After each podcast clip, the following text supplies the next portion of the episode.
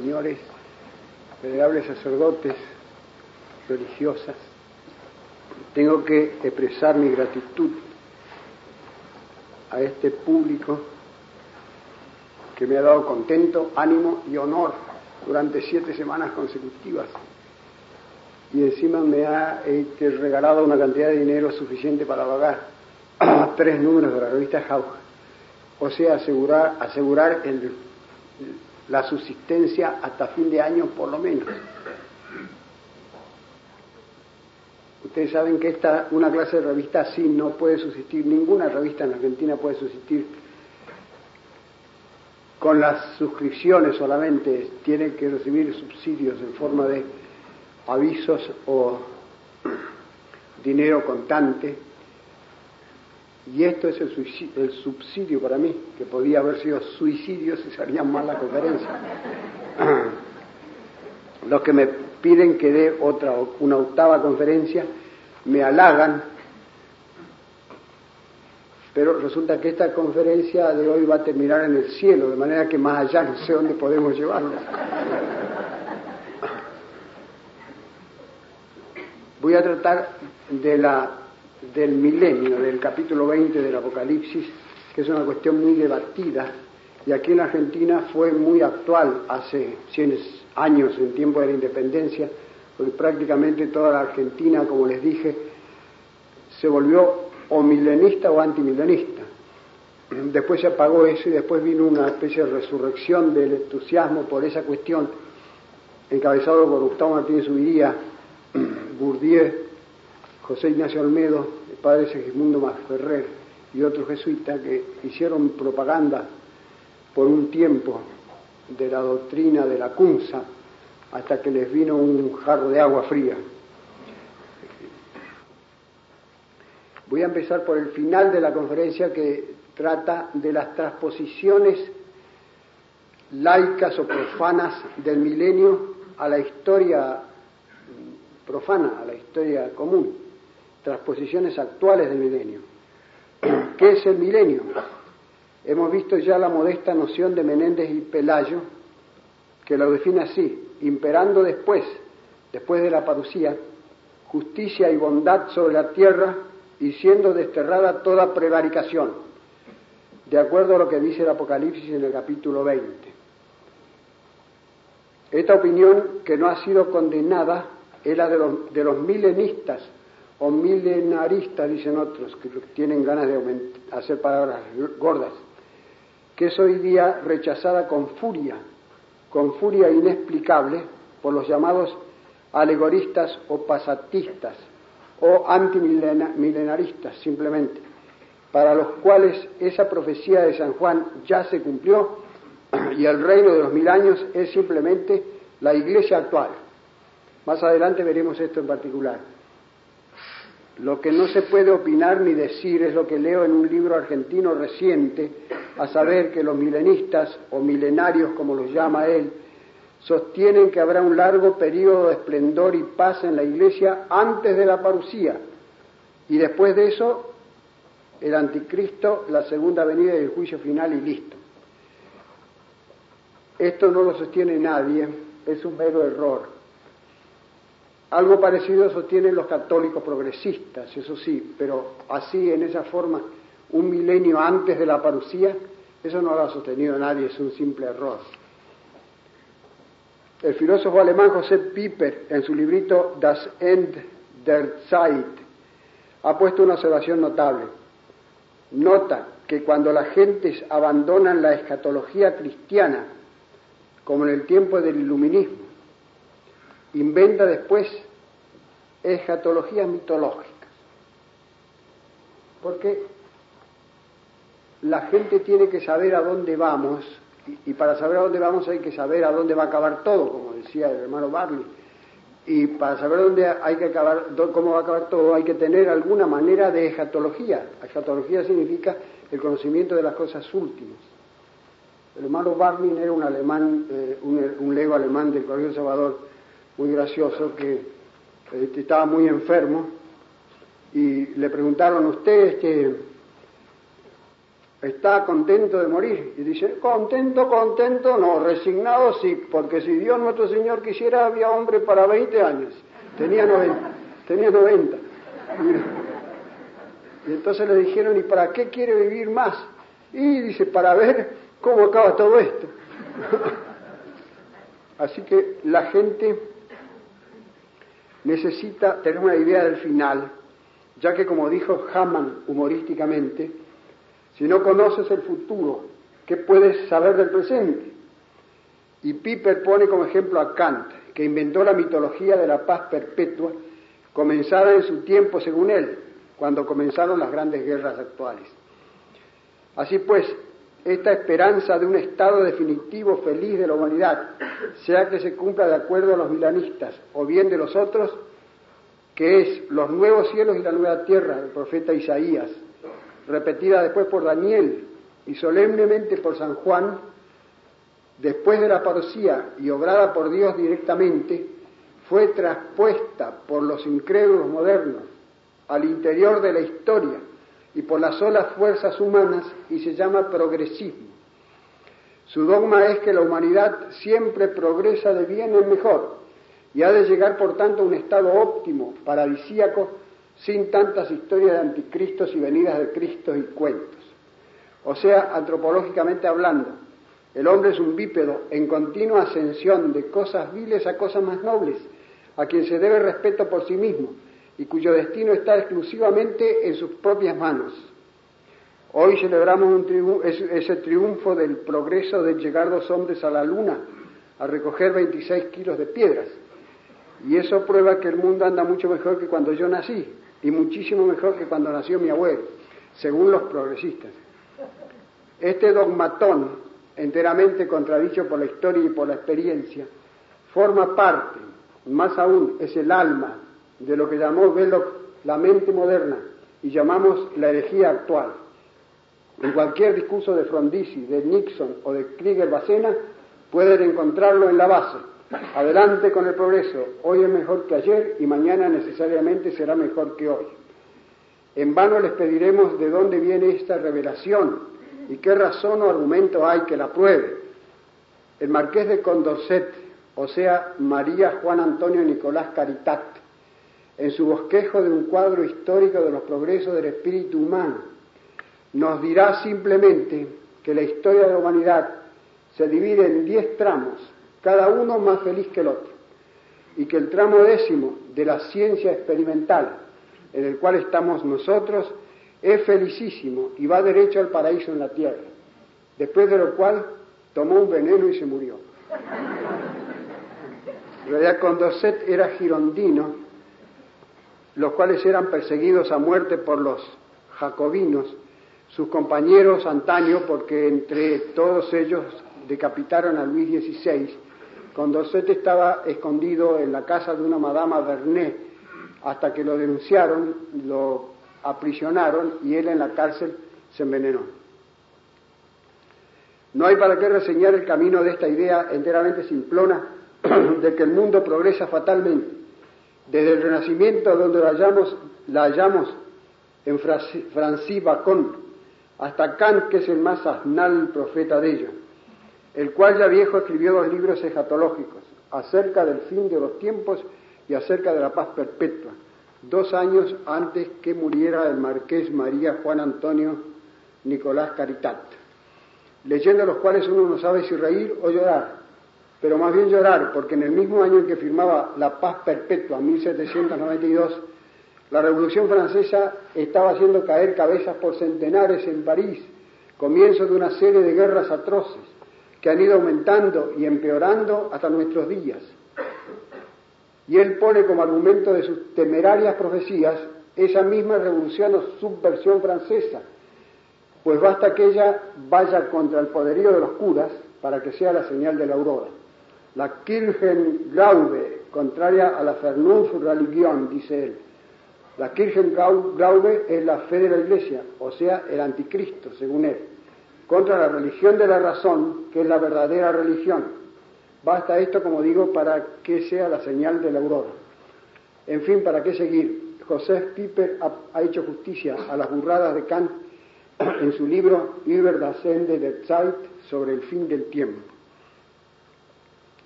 Piper prosigue el estudio de los seguidores de Kant, Fichte, Novalis, Goebbels, continuado por innúmeros epígonos. Baste decir que esa doctrina del progreso empapó al llamado iluminismo, que tanto, hizo, que tanto daño hizo a esta nación al nacer ella en su misma infancia.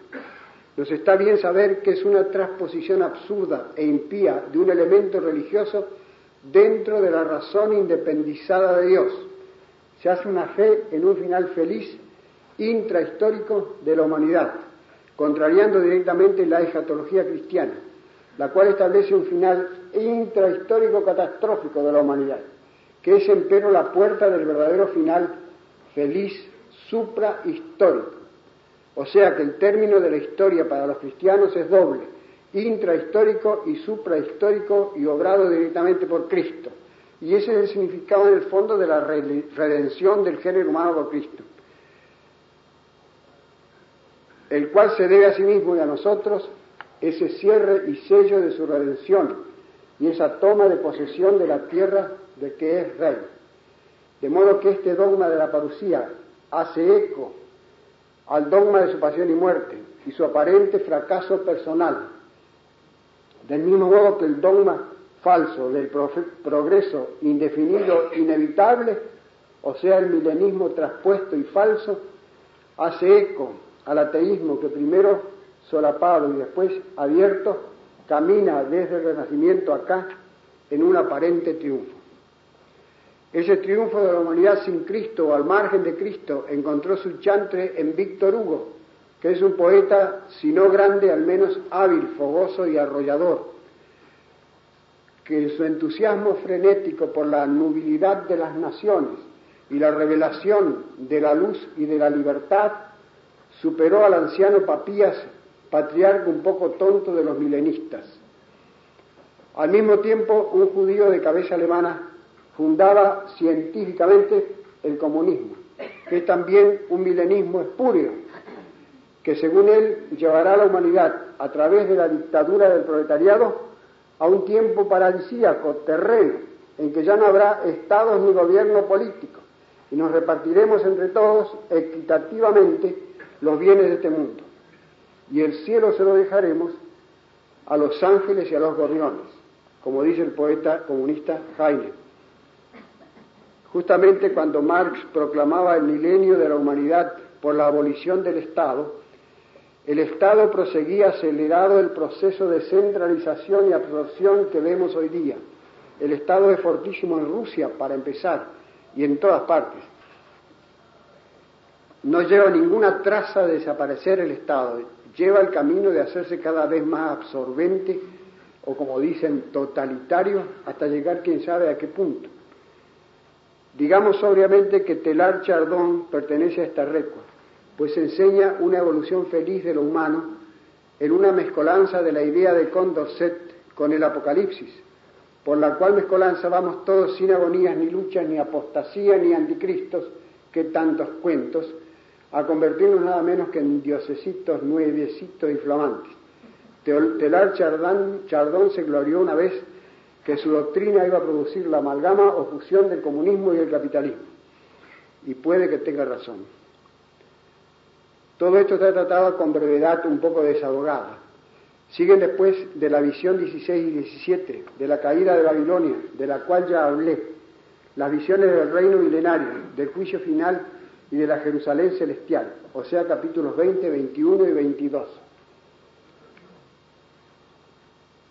Había decidido no decir nada del capítulo 20, o sea, del reino milenario, por ser peligroso hoy día incluso el nombrarlo. Pero ya lo he nombrado tantas veces ya preso por mil, pues preso por mil quinientas. Y tienen derecho ustedes a saber con qué se come eso. Se llaman milenistas o milenaristas los que interpretan literalmente el capítulo 20 del Apocalipsis y dicen, por tanto, que habrá dos resurrecciones, de los santos y de los mártires una, al bajar Cristo del cielo. Después un periodo pacífico y feliz de la humanidad durante un largo tiempo, sean los años que sean, y al fin de ese periodo la resurrección total de todos los muertos. Es decir, según los milenistas, la resurrección empieza con la venida de Cristo al mundo.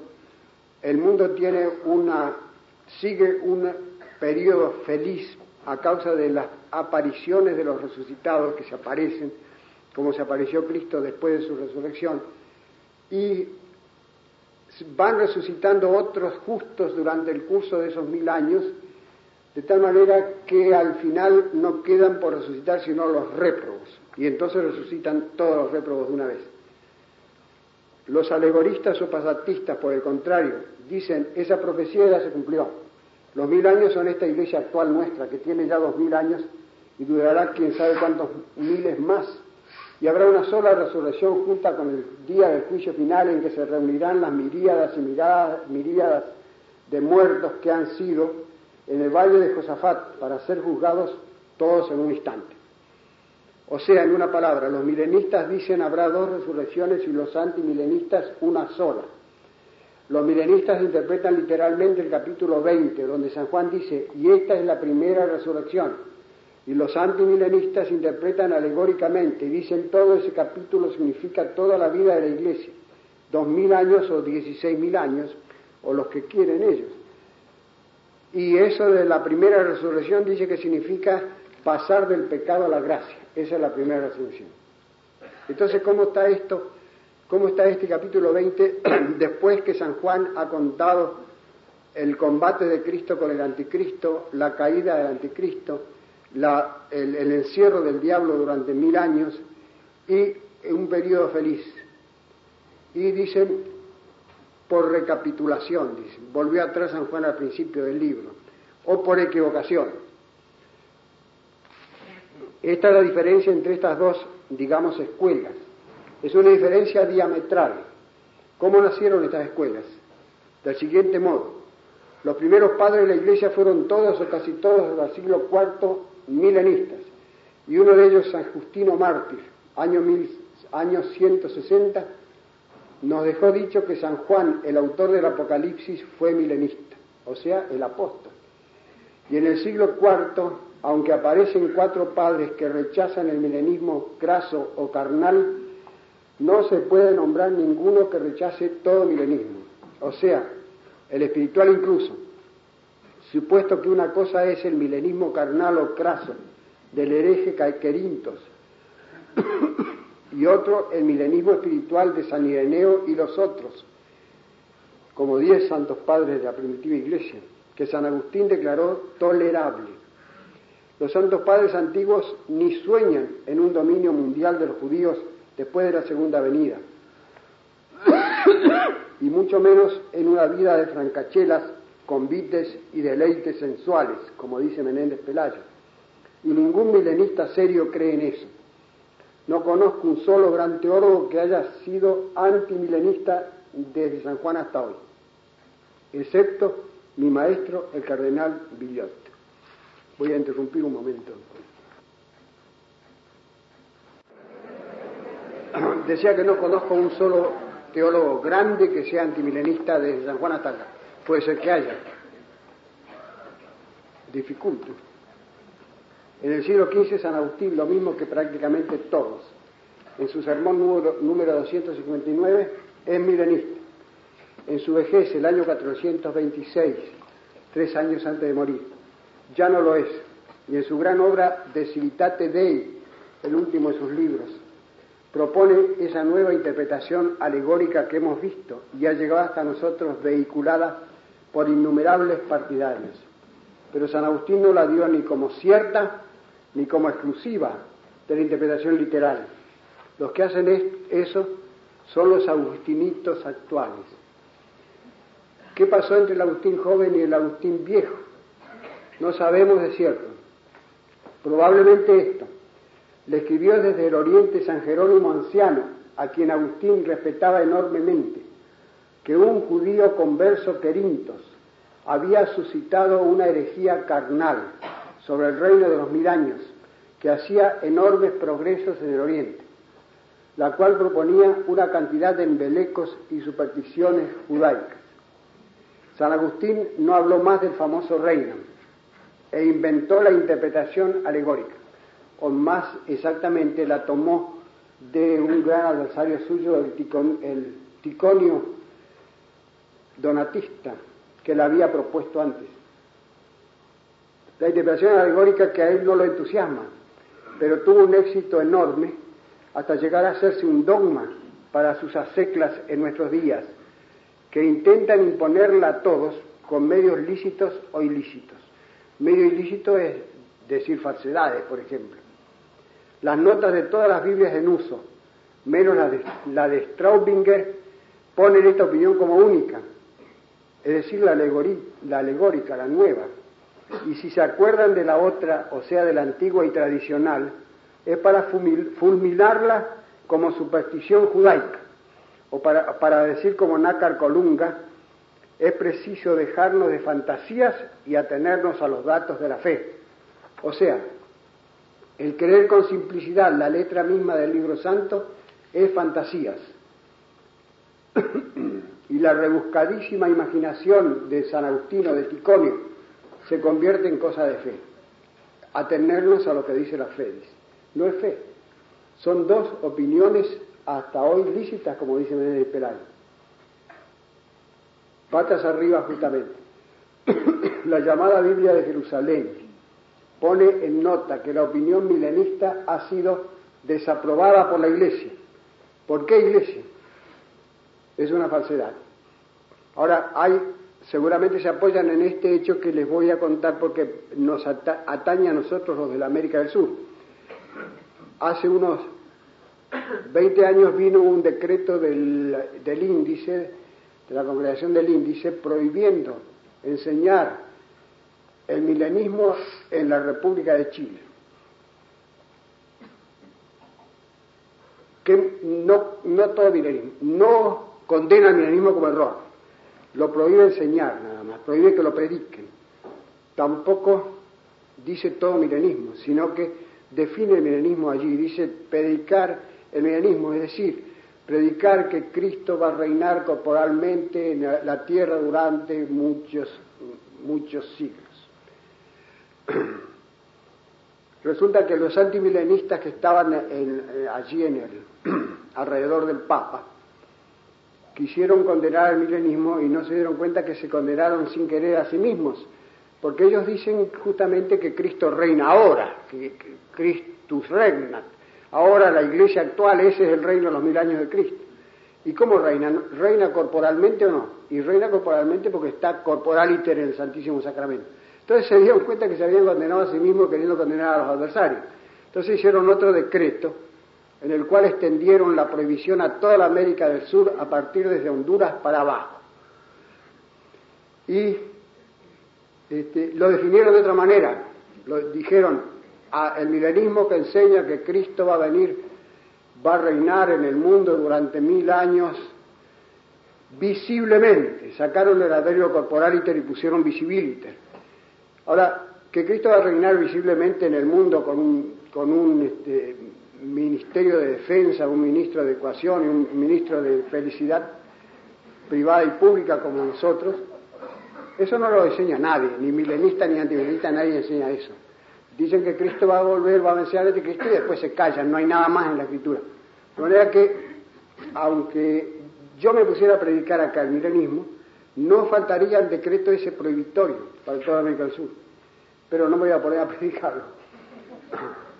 ¿De dónde viene ese? Entonces fue cuando Martínez Subiría y sus compañeros que habían publicado dos libros este, exponiendo la teoría de la Kunza, exponiendo el milenismo, se asustaron y se callaron la boca ya definitivamente porque creyeron que los agarraba el decreto ese de toda la América del Sur. No los agarraba. ¿De dónde viene este furor contra una opinión que la Iglesia no ha condenado ni condenará jamás? Porque no va a condenar a todos sus primeros padres. Y ese fanatismo por imponer otra opinión posterior, que lo menos que se puede decir es que es poética, imaginativa y arbitraria. Yo quisiera saberlo, no lo sé ni lo entiendo, aunque lo deploro. Yo escribí un comentario del Apocalipsis en que expuse las dos opiniones sin predicar ninguna y cuando, menos me lo pensaba, me vino una puñalada por la espalda desde la oscuridad. Los editores del libro, los padres paulinos, recibieron una orden de no reeditar ese libro ni editar ningún libro mío, ni pasado ni futuro.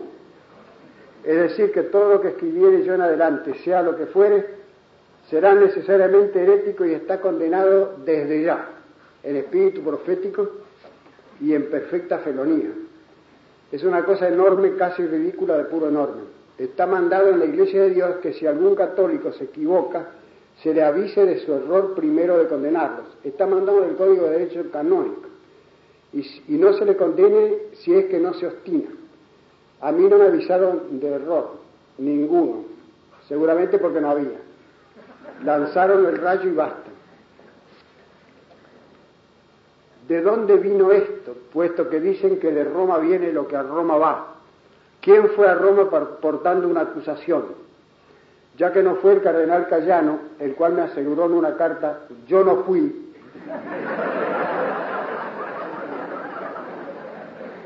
No queda otro posible, según me parece, que el director de criterio presbítero Jorge Mejía, el cual enseña en sus clases del seminario que yo soy milenista, que le aproveche. El libro se reeditó en México sin mover yo un solo dedo.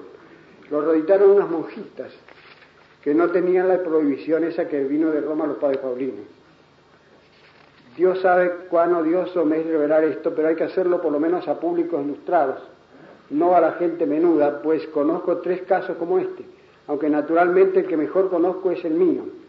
Y hay que hacerlo porque estas puñaladas por la espalda parecen casi sacrílegas, son para la Santa Madre Iglesia no solamente desdorosas, sino suicidas y son una de las flaquezas del gobierno de la Iglesia que producen el actual desorden.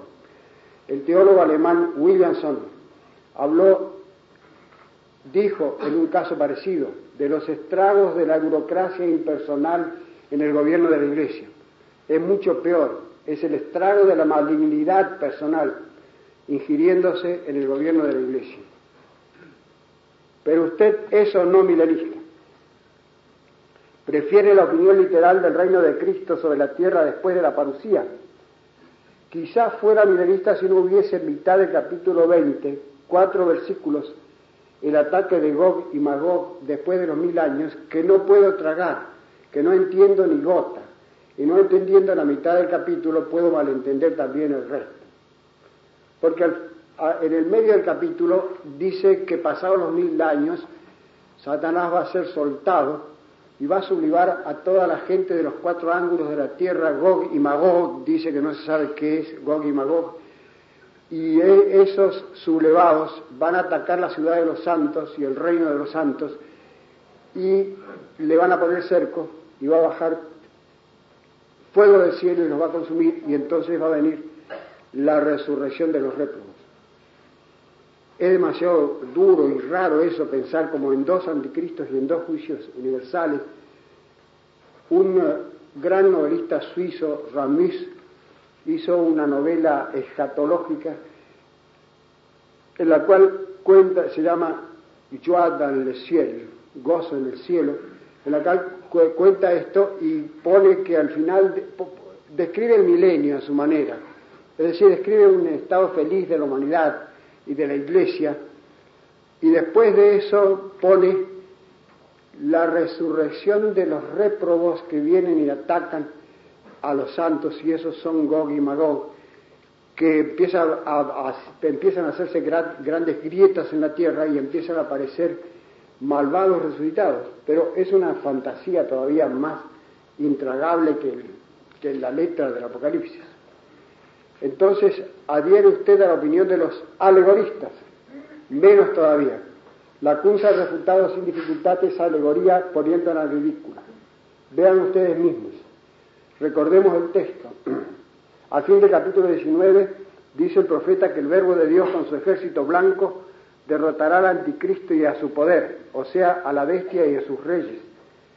Y después continúa así, literalmente y agarrada fue la bestia, y con ella el pseudo profeta, que hizo ante, ellas, ante ella prodigios, con los cuales sedujo a los que recibieron la marca de la bestia y adoraron su imagen. Y, y vivos fueron arrojados estos dos en el estanque de fuego ardiente y azufre, y continúa ahora el capítulo 20 así. Y vi un ángel descendiendo del cielo, teniendo en su mano la llave del abismo y una cadena grande, y agarró al dragón, la antigua serpiente, que es el diablo y Satán, y lo amarró por mil años, y lo arrojó al abismo, y cerró y selló sobre él, para que no seduzca más a las gentes hasta que se cumplan mil años. Y después de eso conviene sea soltado un poco tiempo. Y vi tronos y se sentaron sobre ellos, y le fue dado poder de juzgar. Y las almas de los degollados por el testimonio de Jesús y el verbo de Dios, que no adoraron la bestia ni su imagen, ni aceptaron su marca en sus frentes ni en sus manos, vivieron y reinaron con Cristo mil años. El resto de los muertos no vivió hasta que se cumplan los mil años. Esta es la resurrección primera. Dichoso y santo quien tuviera parte en la resurrección primera.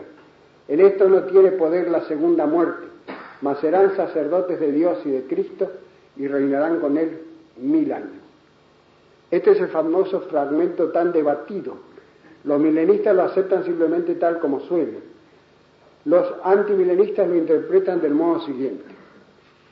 Los mil años del reinar de Cristo son todo el tiempo de la Iglesia, desde el siglo IV hasta nosotros.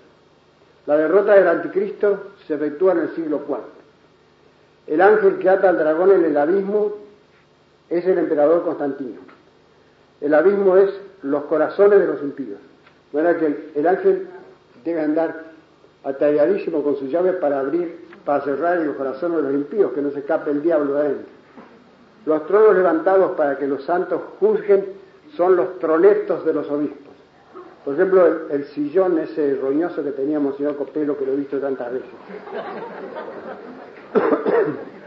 la resurrección primera es el pasar del pecado a la, gracia. La resurrección segunda es la resurrección tal cual. La muerte primera es la caída en pecado. La segunda es la muerte tal cual. Y debería haber una tercera muerte, el infierno, la muerte eterna, pero no está. De modo que tenemos aquí un escritor que sin decir agua va, emplea dos palabras en dos o tres sentidos diferentes a dos o tres líneas de distancia.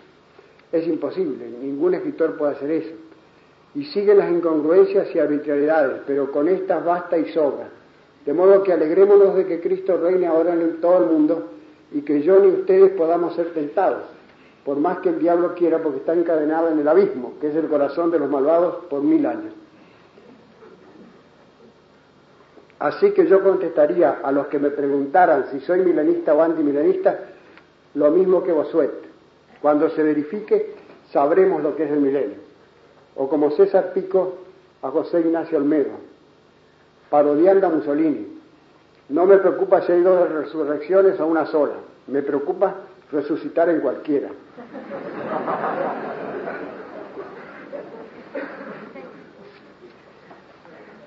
Efectivamente, al, pueblo fiel no le, es de importancia o de trascendencia cuál de las dos opiniones sea verdadera. A los exégetas les, les resulta importancia porque según la opinión que adopten, tienen que interpretar todo el Apocalipsis y después toda la escritura de una manera u otra. Antes de esta predicción del milenio, sea él lo que fuere, está la visión de una batalla de Jesucristo contra el anticristo y sus reyes, y sus capitanes, y sus caballos, y sus paladines, y sus y libres y esclavos, y pequeños y grandes, dice el profeta.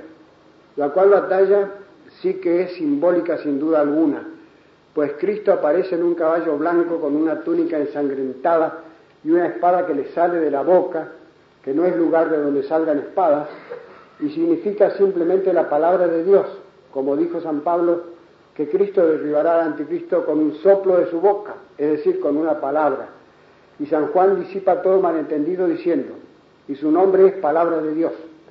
Y el ejército celestial que los sigue también en caballos blancos, en caballos blancos y uniformes blanquísimos, vicino, albo, mundo, lino blanco y limpio, representa simplemente el poder regio de Cristo que tiene, dice San Juan, escrito en su vestido y en su muslo, Rey de Reyes y Señor de los que dominan. Y viene ya el capítulo último. la visión veinteava del Apocalipsis, la Jerusalén nueva, el nuevo cielo y nueva tierra. Bien quisiera yo poder describir aquí la gloria del cielo y mandarlos gozosos a sus casas. Pero la gloria del cielo, la vida eterna, la posesión de Dios es inefable. Tomé el famoso nuevo catecismo holandés para adultos, que entre paréntesis es un masacote no apto para hispanos, para ver si me inspiraba para descubrir el cielo, para describir el cielo. No me inspiró. Este catecismo bastante incoherente, y es lo único que tiene de nuevo, tiende a rebajar todo lo sobrenatural y aproximarlo a lo natural. Por ejemplo, la palabra de San Pablo, ni ojo vio, ni oído yo, ni corazón de hombre soñó jamás lo que Dios tiene preparado a los que le sirven, que evidentemente habla del cielo, y así lo, traen todos los catecismos no nuevos. Dice el catecismo nuevo que no hay que entenderlo del cielo sino de la fe, y que eso se cumple en esta vida. Y para describir el cielo deja de lado el Apocalipsis, diciendo que es un libro de arbonosas imágenes, pero ojo, que no hay que entender en él cada frase por separado, lo cual puede decirse de cualquier libro. Y para que imaginemos la promesa, para imaginarnos la promesa del cielo, dice, propone las siguientes cosas. La música, la primavera, una ciudad moderna iluminada por la noche, la seguridad de un niño cuando la madre le enjuga las lágrimas, el amor del hombre a la mujer, la paz y el consuelo de la oración, la liberación de un gran peligro, la intimidad de una comida entre amigos. Para Holanda está bien, porque no sé cómo será la ciudad de Holanda de noche. Pero Buenos Aires no es muy entusiasmador. De acuerdo al poeta que dijo, el cielo tiene sus estrellas, la tierra tiene sus burreles, que no dejan ver la lumbre de ellas con sus eléctricos carteles. Y en cuanto a las empanadas y asado con cuero de los amigos, me suelen hacer daño al estómago, sobre todo cuando discuten de política.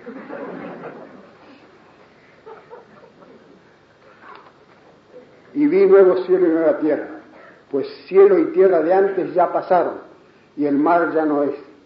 Y la ciudad santa, Jerusalén nueva, bajando del cielo desde Dios, preparada como una novia engalanada para su varón. Y oí desde el trono una voz magna diciendo, He aquí la morada de Dios con los hombres, y morará con ellos, y ellos serán su pueblo, y él con ellos su Dios, y secará las lágrimas de sus ojos, y la muerte ya no será, ni el grito, ni el, ni el luto, ni la pena, ya no serán, porque lo de antes ya pasó.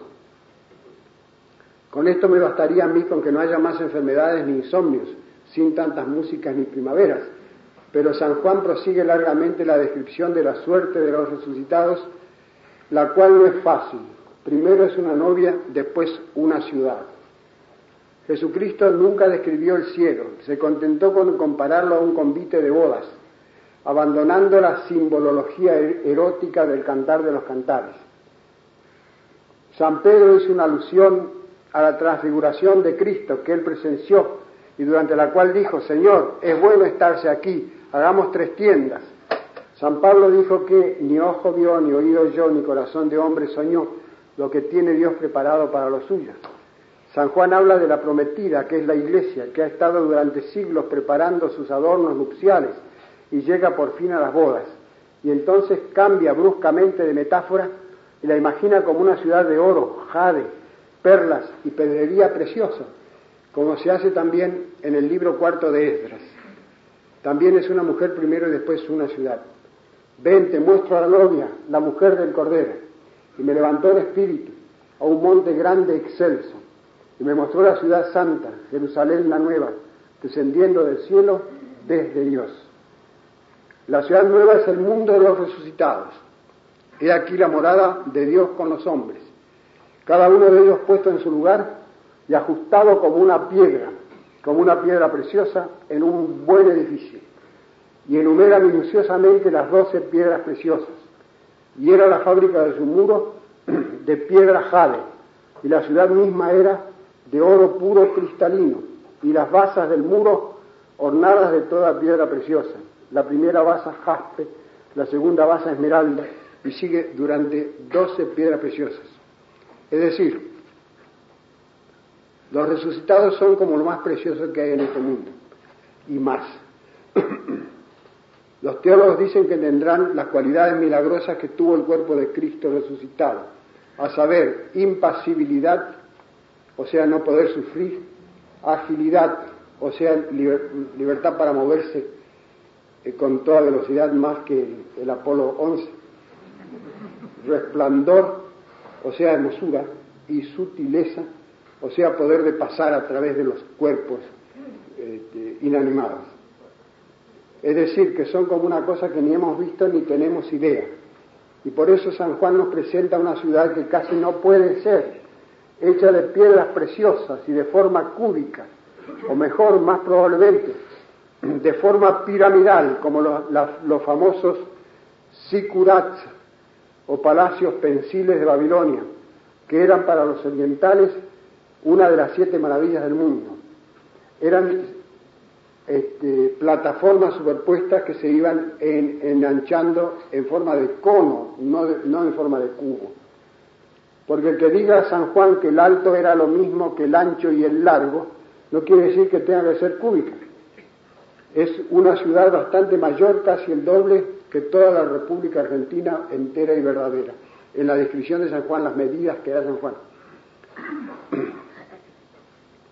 Los impíos han blasfemado de esa ciudad milagrosa, diciendo despectivamente es una ciudad mineral, un palacio metálico, sin ver que es, muy propio, es un muy propio símbolo de la unidad del hombre restaurado, de la humanidad llegada por fin a su perfección definitiva, hacia la cual perfección ha tendido por siglos y ahora mismo tiende en forma desesperada, pues los progresistas sueñan con un mundo unificado, bajo un gobierno único, One World, suprimidas todas las guerras y convertir la tierra en un Edén delicioso por medio de la inteligencia del hombre, del átomo para el progreso. Esa unidad del universo se hará, pero la hará Cristo, quizás sin átomos. Dice el teólogo ruso Soloviev al final de su libro católico Rusia y la Iglesia Universal.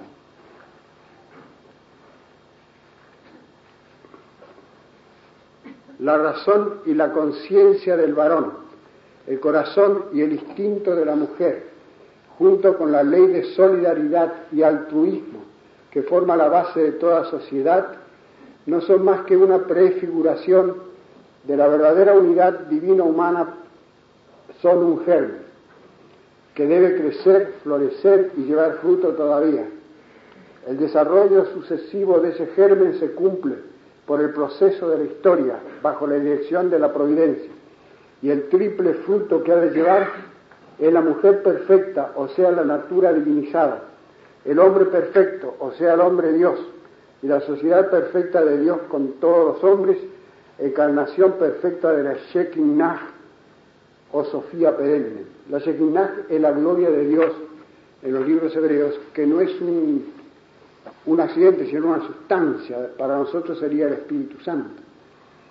Cierto que en la figura de San Juan parece una ciudad mineral, el mundo de los resucitados, nuestro mundo futuro, pero en ella está el río de las aguas de la vida, fulgente como cristal, y está el árbol de la vida que sustentaba a nuestros padres en el paraíso, y es alimento y medicina de las naciones, y cada mes da un fruto distinto y está el nuevo sol que es Dios y la lámpara que es Cristo, que son cosas misteriosas que no sabemos lo que son, pero representan simplemente una felicidad inefable.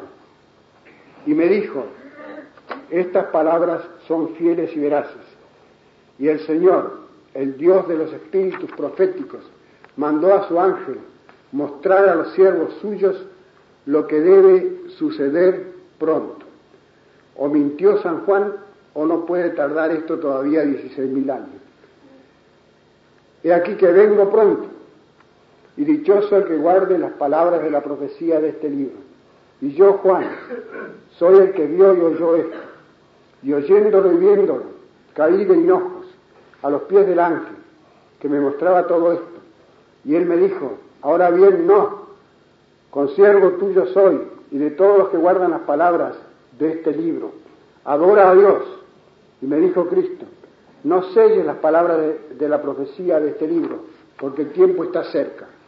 El dañino que dañe más, y el sucio que se ensucie más, y el justo se justifique más, y el santo se santifique más.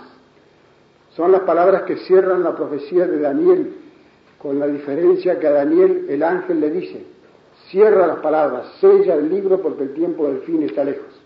Y a San Juan le dice, no selles el libro porque el tiempo está cerca.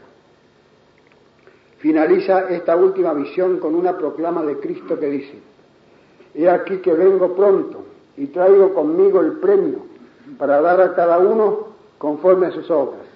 Yo soy la A y la Z, el primero y el último, el principio y el fin.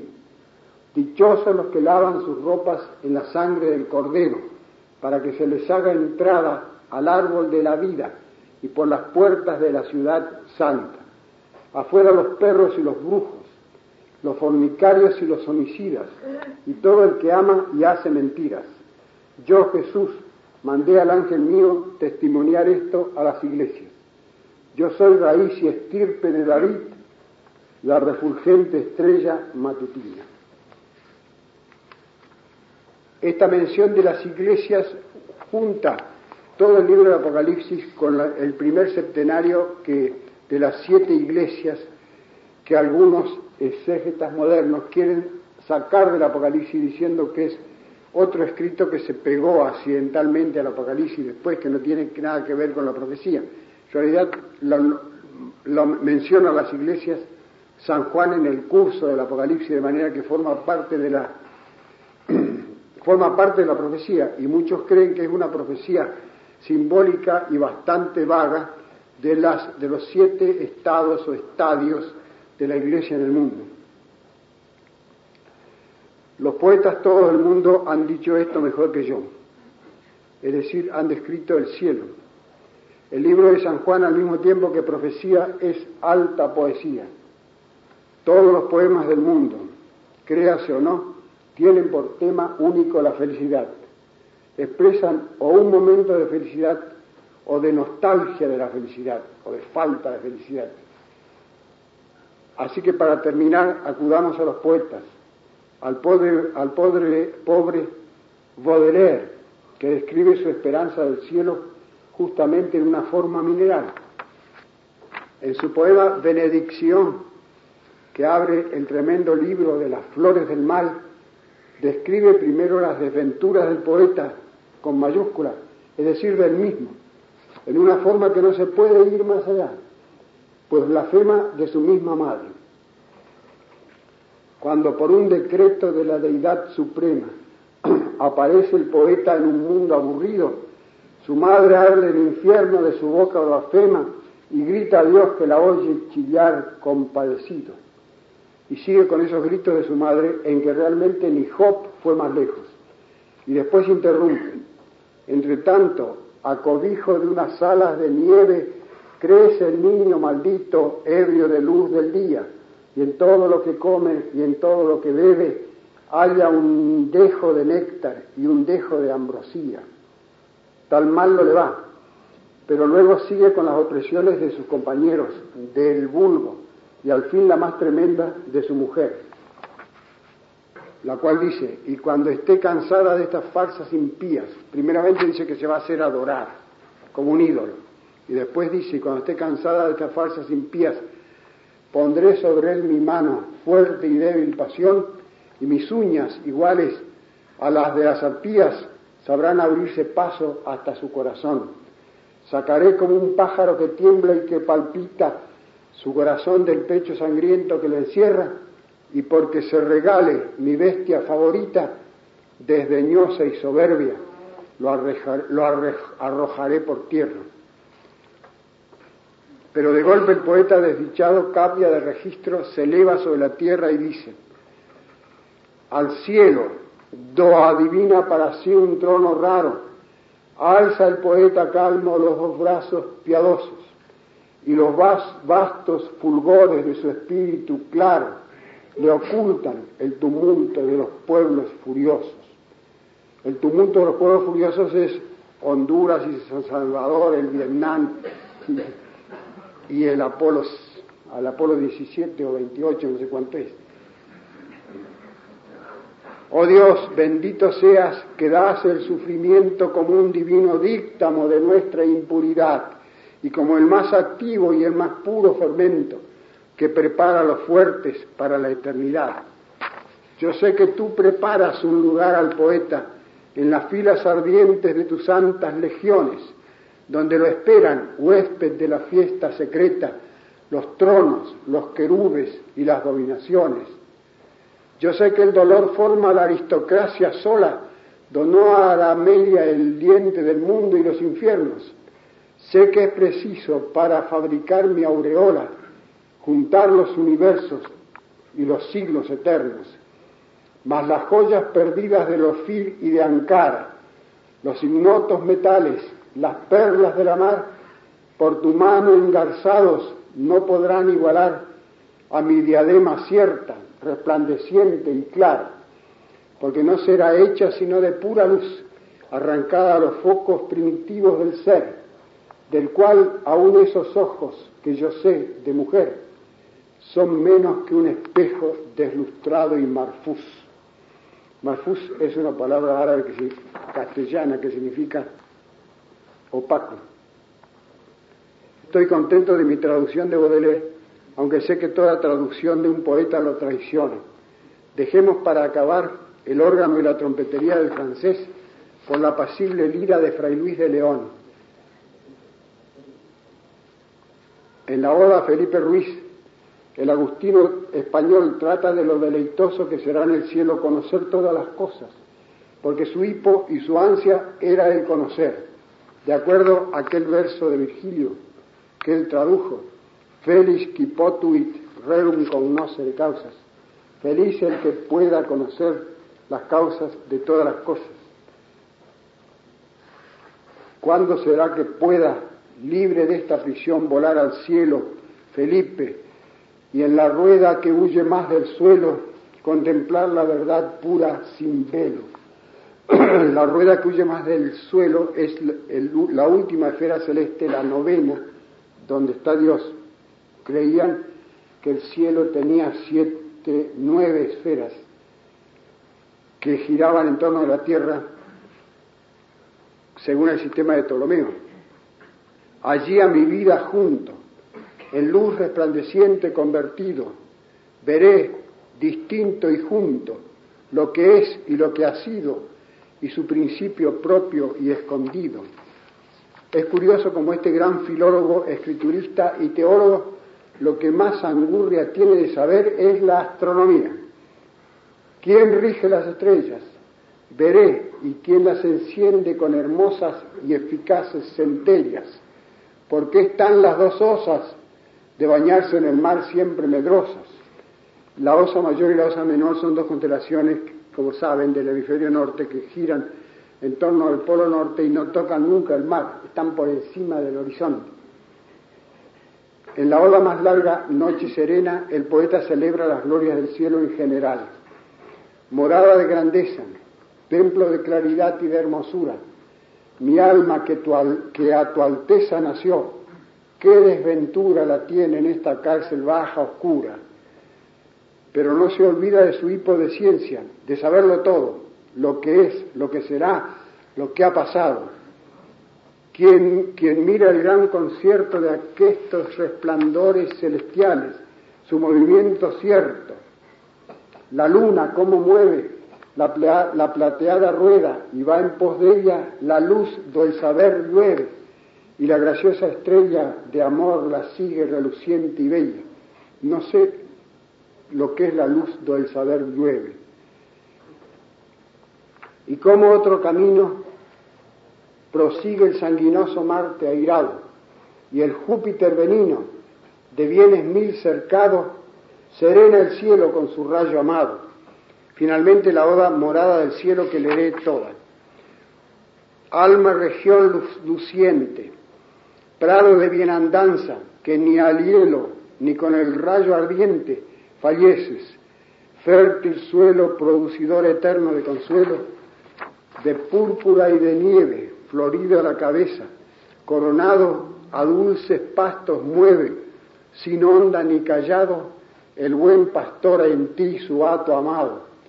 Él va y en pos dichosas le siguen sus ovejas, do las pase con inmortales rosas, con flor que siempre nace, y cuanto más se goza, más renace.